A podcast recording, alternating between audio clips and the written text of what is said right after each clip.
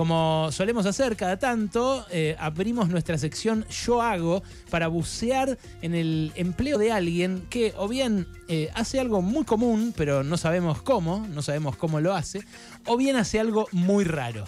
Bueno, este chabón que tenemos acá en el estudio, este tipo que ustedes pueden ver si nos están viendo eh, por YouTube a través del el canal de Radio con Voz, eh, es eh, un hombre que tiene un trabajo realmente llamativo. Se llama Dan, Dan Ettenberg. Es, mm, me parece más chico que todos los que estamos en esta mesa. Tiene Más 30 petizo que yo no creo que sea. no, no, de edad, de Ah, ah. Tiene 37 pirulos. Es ingeniero mecánico y ¿sabés qué hace? Motores de cohete. Sí, así como lo ves, así como lo ves, hoy el yo hago, yo hago cohetes, podría titularse. ¿Qué tal, Dan? Gracias por venir, loco. Es un placer y un honor estar acá. Muchas gracias a todos por invitarme. Eh, sí, hacemos propulsión espacial de verdad. Y escúchame, eh, acá nosotros hemos tirado un, un par de satélites a- al espacio. eh, pero cohetes que, que yo haya visto, no, por lo general los satélites que, que pone Argentina en órbita los lanza otro país con un cohete, ¿no? Por el momento, los satélites argentinos son lanzados desde otros países, Estados Unidos mayormente, pero otros países también han sido como los ejecutores de lanzamiento. Pero en el país están desarrollando tecnología para ser lanzadores, de parte gubernamental y también de parte privada. Mirá qué grosso. O sea, vos por ahora le vendés pedazos a ese que lanza los cohetes en Estados Unidos. Todavía no, somos una startup, estamos en un estado como iniciar un emprendimiento y lo que hacemos particularmente es, eh, son como motores, no para cohetes por el momento, por más que es el- lo que queremos hacer en un futuro, sino algo un poco más pequeño como esto que tengo acá delante mío. Sí, una- que eso por- es un, una- un vaso de cerveza, digamos. Un, un florero. se No, no es- parece, pero no. Es un florero algo pesado, mira, agárralo. Oh, que ¿Vos viste lo que pesa? Lo muestro para los que tienen YouTube. Es una, tiene una forma como de copa, diríamos, ¿no? Eh, Una abertura, tiene una especie de Parece una pipa. cánula que se mete, claro. una Mejor pipa. explícalo vos, Dan. No hacemos pipas por el momento. Eso es, si se quiere, el corazón latiente del producto que hacemos. Eso es el motor o el propulsor. Y lo que hacemos son como motores para satélites. Y lo que hacen es, el satélite cuando llega al espacio con un cohete, que puede ser el cohete de Elon Musk o cualquier otro, pero nos gusta el de Elon Musk, una vez que llega al espacio muchas veces tiene que moverse e ir a lugares mucho más alejados. Como por ejemplo irse a una órbita más alta o a la luna, literalmente. Ajá. Entonces lo que hacemos es sistemas de propulsión, se llama, o básicamente propulsores que van dentro de un satélite y lo que hace es lo empujan a un lugar más lejano. Entiendo. En algunas películas se ve eso, es lo que tienen los, los astronautas también en la espalda, que lanza como unos. como- se ve como vapor. ¿Qué, qué es- qué es eso? ¿Es una combustión? Es- es lo- en el caso de los astronautas es un gas eh, que sale en muy pequeñas cantidades y empuja capaz que unos pocos gramos. Lo nuestro empuja cientos de kilos Claro. y la idea es llevar cosas muy muy lejos, no una pequeña corrección. También con un gas. En- ahí lo que quemamos es una mezcla de. Se llaman combustibles verdes, es una mezcla de agua oxigenada y alcoholes. Y lo que hace es, tenemos una mezcla no tóxica de- de- que genera una combustión de casi 3000 grados ahí adentro. Y bueno, uno de los desafíos es hacer motores que aguanten esa extrema temperatura durante muchos minutos y logren que ese satélite, como los satélites de ARSAT 1 y 2, fueron a una órbita geoestacionaria que es súper lejos Sí. y lo hagan muy rápido.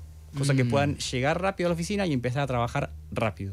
Eh, ¿Vos eh, este, este coso eh, lo hiciste acá en Argentina? Eh, es- hoy estamos trabajando acá, somos un equipo de 10 personas, un equipo brillantísimo de ingenieros y algunos estudiantes terminando de estudiar y se hace toda la ingeniería, se hace acá en el país. De hecho, acá en el país, en el año 2021, lanzamos el primer cohete del mundo que voló con biocombustibles, que fue una prueba de concepto de tecnología de propulsión. O sea, el motor de ese, que es muy parecido a este que ves acá, Sí. solo que era más rudimentario ese motor, lo hicimos como para probar que podemos hacer esta tecnología, la podemos meter adentro de un cohete y que esto vuela. Y esto fue un sueño que yo tengo desde que tengo 5 años. Sí, me imagino. Lo que pasa es que en general uno a los cinco años eh, solamente se queda con el sueño, ¿no? Vos lo estás construyendo. Ese cohete que, que disparaste, que fue para arriba, perdón la ignorancia, ¿para arriba o para adelante? No, no, no. eh, eh, Esto era un cohete que muy chiquito. La idea era, bueno, con los recursos que teníamos, que eran muy pocos, con cinco personas nada más y en seis meses, hicimos algo y le, le ganamos a una empresa americana con el récord de ser la primera empresa del mundo en volar con un cohete que vuele a,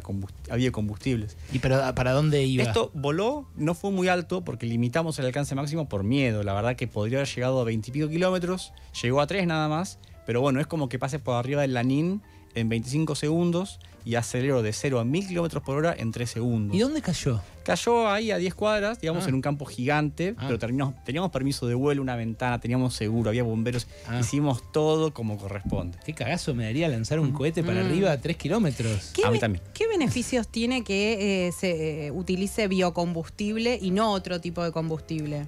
Son unos cuantos, o sea, la idea de, a ver, LIA Aerospace, que es el nombre de la, de la empresa, LIA significa Laboratorio de Investigación Aeroespacial.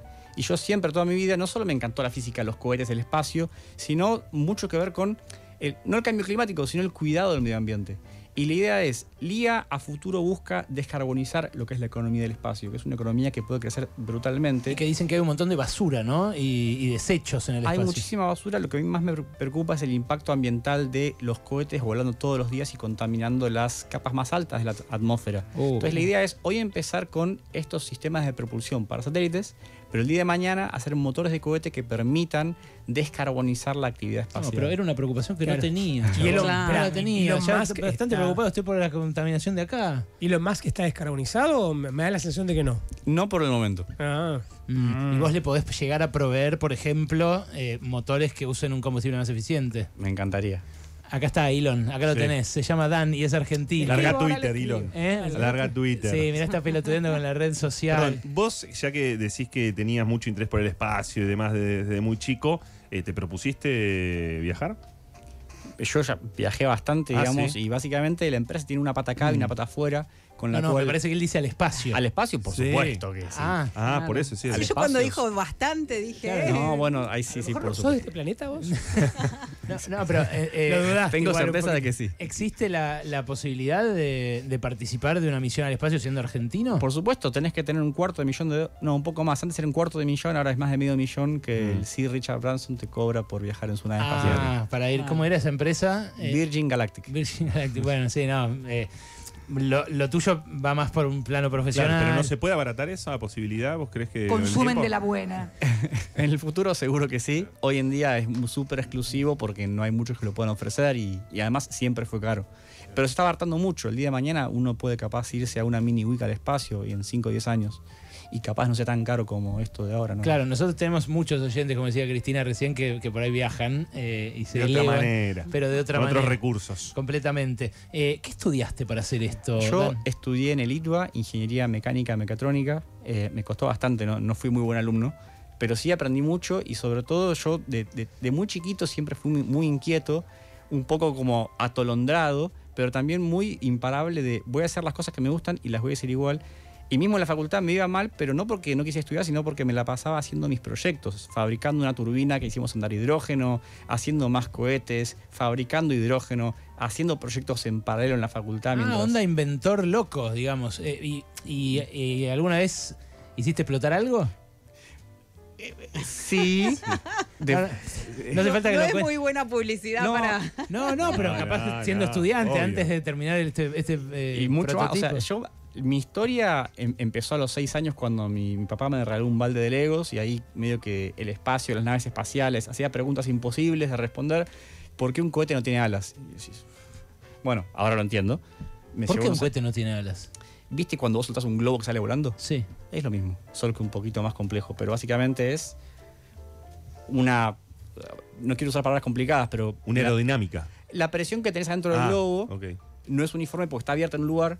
Entonces, como ahí está abierto, no tiene la presión de que, de, de que hay el resto del globo, por ahí se escapa el aire y por eso va para Claro. arriba. El cohete es lo mismo, básicamente, pero llevado a un nivel de Claro. ingeniería intergaláctica. Mm. Bueno, de ahí hice aeromodelismo, automodelismo. A los 15 años le pedí a mi hermano que regalo de cumpleaños cuando Amazon vendía solamente libros, o sea, hace unos años, y me compró dos libros. Uno, cómo diseñar motores de cohete y otro, cómo diseñar turbinas en el fondo de tu casa. Mis padres no muy contentos viendo cómo prendía fuego el taller una y otra vez. eh, se la bancaron muy bien y después de ahí, bueno, a los 16 estaba lanzando cohetes, a los 18 prendiendo una turbina al patio de mi casa, pobres vecinos porque hacía ruido de 747 ¿Una turbina? una pequeña turbina a gas. ¿Y cómo hiciste una turbina a gas a los 18? Con muchísimo esfuerzo, muchísimo tiempo y muchísimos fines de semana de no salir y gastar la poca plata que tenía en aceros inoxidables, ir a soldar algo, pedir por favor que me presten usar un torno de una Ah, un fábrica. personaje. ¿De dónde total. sos vos? Yo soy de Vicente López. Ah, ¿Y la planta donde hacen esto, dónde está? Hoy estamos en, digamos, somos poquitos, te- tenemos un, un laboratorio, un humilde laboratorio, digamos, eh, en Conurbano, Conurbano, y nos estamos mudando a Morón, al Parque Industrial Tecnológico Aeronáutico de Morón, Ah, con la ayuda de la UTN de AEDO. Ah, ahí, ahí está el aeródromo, ¿no? Claro, justo ahí hay un parque industrial y un lugar donde vuelan aviones, vuelan helicópteros, reparan aviones, reparan turbinas, hay combustible por todos lados. Qué mejor lugar para hacer y probar motores de cohete, ¿no? Qué bueno, qué bueno. La verdad, eh, eh, viste, uno se sorprende. A mí me pasa hablando con mi hermano que, que está con las pymes de todo el país, eh, que, que trabaja mucho con, con emprendedores y con gente que produce cosas. Uno se sorprende el abanico impresionante de cosas que se hacen en la Argentina. Eh, pero bueno, la industria, eh, la industria aérea que en su momento tuvimos, el avión Pulki, ¿no? Lo que se hacía ahí en fabricaciones militares, yo pensé que se había desmantelado completamente. Queda bastante, o sea, no es lo mismo que fue hace unas cuantas décadas, pero vemos un sector aeroespacial, como le llaman New Space, de emprendimientos, de tecnología y de tecnología espacial particularmente, empezando lentamente a crecer. El gran problema de nu- nuestro, si querés, gremio, juntadero de gente loca que hace cosas muy divertidas, es que a nivel local, regional, no se conoce mucho el espacio. Entonces, cuando vamos a inversores, ya sean inversores ángel, que son personas como cualquiera de nosotros que tienen un, un- un poquito de plata para invertir, No son como nosotros Claro, entonces. sí. un- Eso no, no pasa mucho. Seguro que como cualquiera de nosotros no. Claro. Un poquito. Eh, o, o alguien que tenga un poquito más, muchas veces no entienden el negocio, no entienden el mercado y a, a nosotros, como a todos los demás, nos cuesta en general juntar el recurso como para desarrollar el producto. Hoy tenemos ya firmados algunos precontratos y cartas de intención con empresas de Italia, de India, de Estados Unidos y recibimos atendión- atención de tres de las compañías más grandes del mundo en el espacio, que son Airbus, Northrop Grumman y Thales Alenia Space, que para la mayoría de la gente no existe porque esto no, no sale en ningún lado, pero son compañías de 10.000 empleados. Claro. Y dijeron, si ustedes hacen lo que están diciendo y lo pueden vender al precio que lo, lo dicen, es cuando menos muy agresivo, me dijeron. Yo dije, Mm. pero queremos trabajar juntos. Entonces, lo que hacemos está buenísimo. El problema que tenemos nosotros y todos los demás alrededor es que el recurso necesario para construir esa tecnología, como esto que ves acá, y dejarlo listo y confiable para volar al espacio, requiere muchísimo capital. Claro. Y eso nos cuesta bastante Mm. en esta región, ¿no es cierto? Estamos hablando eh, en nuestra sección Yo Hago eh, con un hombre que hace cohetes. Se llama Dan Ettenberg y fundó LIA Aerospace eh, junto con un amigo en 2019. Eh, y bueno, la verdad eh, que es un hallazgo lo tuyo, Dan. Eh, ojalá que funcione, ojalá que eh, genere los dólares que, que puede generar, porque estamos hablando de algo Sí. netamente exportador. Sí, de hecho, eh, digo, con, con tu experiencia y con toda esta historia, digo, ¿hubo algún momento en donde las políticas de Estado favorecieron mucho más el desarrollo de este tipo de cuestiones? De hecho, hace un par de años que venimos eh, teniendo cada vez más apoyo. Este, el año pasado, por ejemplo, nos presentamos a un programa de la Secretaría de Economía y el Conocimiento, Mm. Secretaría de Economía y Sí. Conocimiento, eh, que se llama Potenciar Industria Espacial y Satelital. Y un ANR es un aporte no reembolsable en el cual uno presenta un proyecto de X cantidad de plata y el Estado subsidia un poco más de la mitad. Lo cual está buenísimo porque ante un inversor decís, yo necesito esta cantidad de plata, pero esta la pone el Estado y con tu pequeño aporte hacemos todo esto, fomenta, ayuda y le saca un poco el riesgo y, el gusto amargo de decir si yo no pongo no pasa nada, bueno, esto está pasando. Y ahora hay varios programas de lo que es la agencia I más D más I que nos presentamos ya y estamos en contacto. Y a su vez también eh, estamos en conversaciones con el INVAP lentamente, no son proyectos que demoran muchos años. El pero- INVAP es la empresa que hace reactores, empresa estatal rionegrina, que nosotros hace poco entrevistamos a la presidenta de la Fundación INVAP, muy simpática, eh, y que, bueno, tiene un montón de científicos laburando ahí en Bariloche. Qué interesante esto último que decís, eh, Dan. Eh, me imagino que, que le resultará revelador a muchos que creen que el Estado solo estorba. ¿Vos qué mensaje tenés para ellos puntualmente? No, o sea, es, es- es muy difícil, la verdad que desde nuestro punto de vista el apoyo que recibimos, tanto de la ciudad como de Nación en los últimos años, fue enorme. Desde incubación, ya cobramos tres ANRs, que la verdad que mucho o poco es plata que te están dando para desarrollar un proyecto, una idea, cumplir un sueño y sobre todo generar tecnología de altísimo impacto a nivel estratégico geopolítico. O sea, lo que es aeroespacial siempre fue muy restringido a gobiernos y defensa. Y de repente hoy el sector privado decimos, queremos meternos acá, queremos emplear un montón de gente. Estamos hablando que si hoy tuviera los recursos seríamos 120, 140 personas trabajando en Mm. ingeniería dura y pura. Habría un poco de administración, recursos humanos, pero la verdad es que esto es algo de mucho valor y de mucho potencial exportador. Eh, Dan, mm, dos eh, preguntas finales, que ya se nos fue el, el tic de la, de la tanda de la media hora. Eh, primero, eh, ¿hay alguna, película que especialmente sientas que refleja la realidad del espacio de tantas que vimos, tantas falopas? Porque hay un montón que hay algunos con escafandra, otros que se ponen el, el propulsor de Nahuel, eh, uno que eh, hace eh, más ruido, otro menos. Nos retrataron el espacio de mil formas distintas. ¿Cuál es la mejor? Personalmente, a mí la que más me gusta, como que parece, salvo un par de detalles técnicos súper realistas, es The Martian, el marciano. el- No la vi. Muy buena. Esa es buenísima y te Con habla Matt de Damon. Matt Damon. Como que en el espacio las cosas en general no funcionan porque no. Por la estadística, por Murphy, lo que quieras. Y todo, bueno, y, y es todo difícil. Y es así. Mm. Pero, pero bueno, está, es muy interesante, ¿no? Bien, y la otra, contame eh, la, la peor macana que te hayas mandado. Cuando la cagaste, cuando dijiste, uy, boludo, mi viejo me echa de casa, ya está. Eh, Eh, a los 18 años y 31 de diciembre de 2003. Voy a tomarme un, un minuto nomás. Sí, sí. Yo, bueno, de adolescente, ¿quién, qué sé yo, que puede hacer 2 más 2? No es un poquito arrogante. Obviamente dije, yo ya hice cohetes dos años, soy un experto, voy a usar todo mi expertise para hacer el fuego artificial más grande del mundo. Uy, boludo. No. No, no. Eh, es- Termina mal, a- es- termina ahora digo eso, en ese momento no me daba cuenta. Está todo bien, no pasó nada, sí parecía un dálmata. Claro.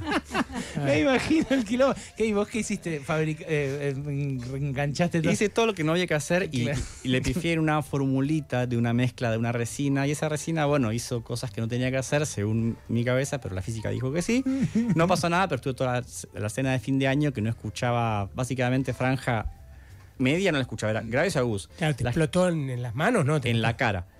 Eh, pero bueno, fue como que la gente ladraba, porque yo el Ah. espectro mediano de frecuencia, bueno, así que fue bastante particular. Un pibe con experiencia y en carne propia. Dan, gracias por venir, loco. Un placer, muchas gracias. eh. Hoy en el Yo Hago tuvimos a un tipo que hace cohetes. Estuvo Dan Ettenberg acá en Pasaron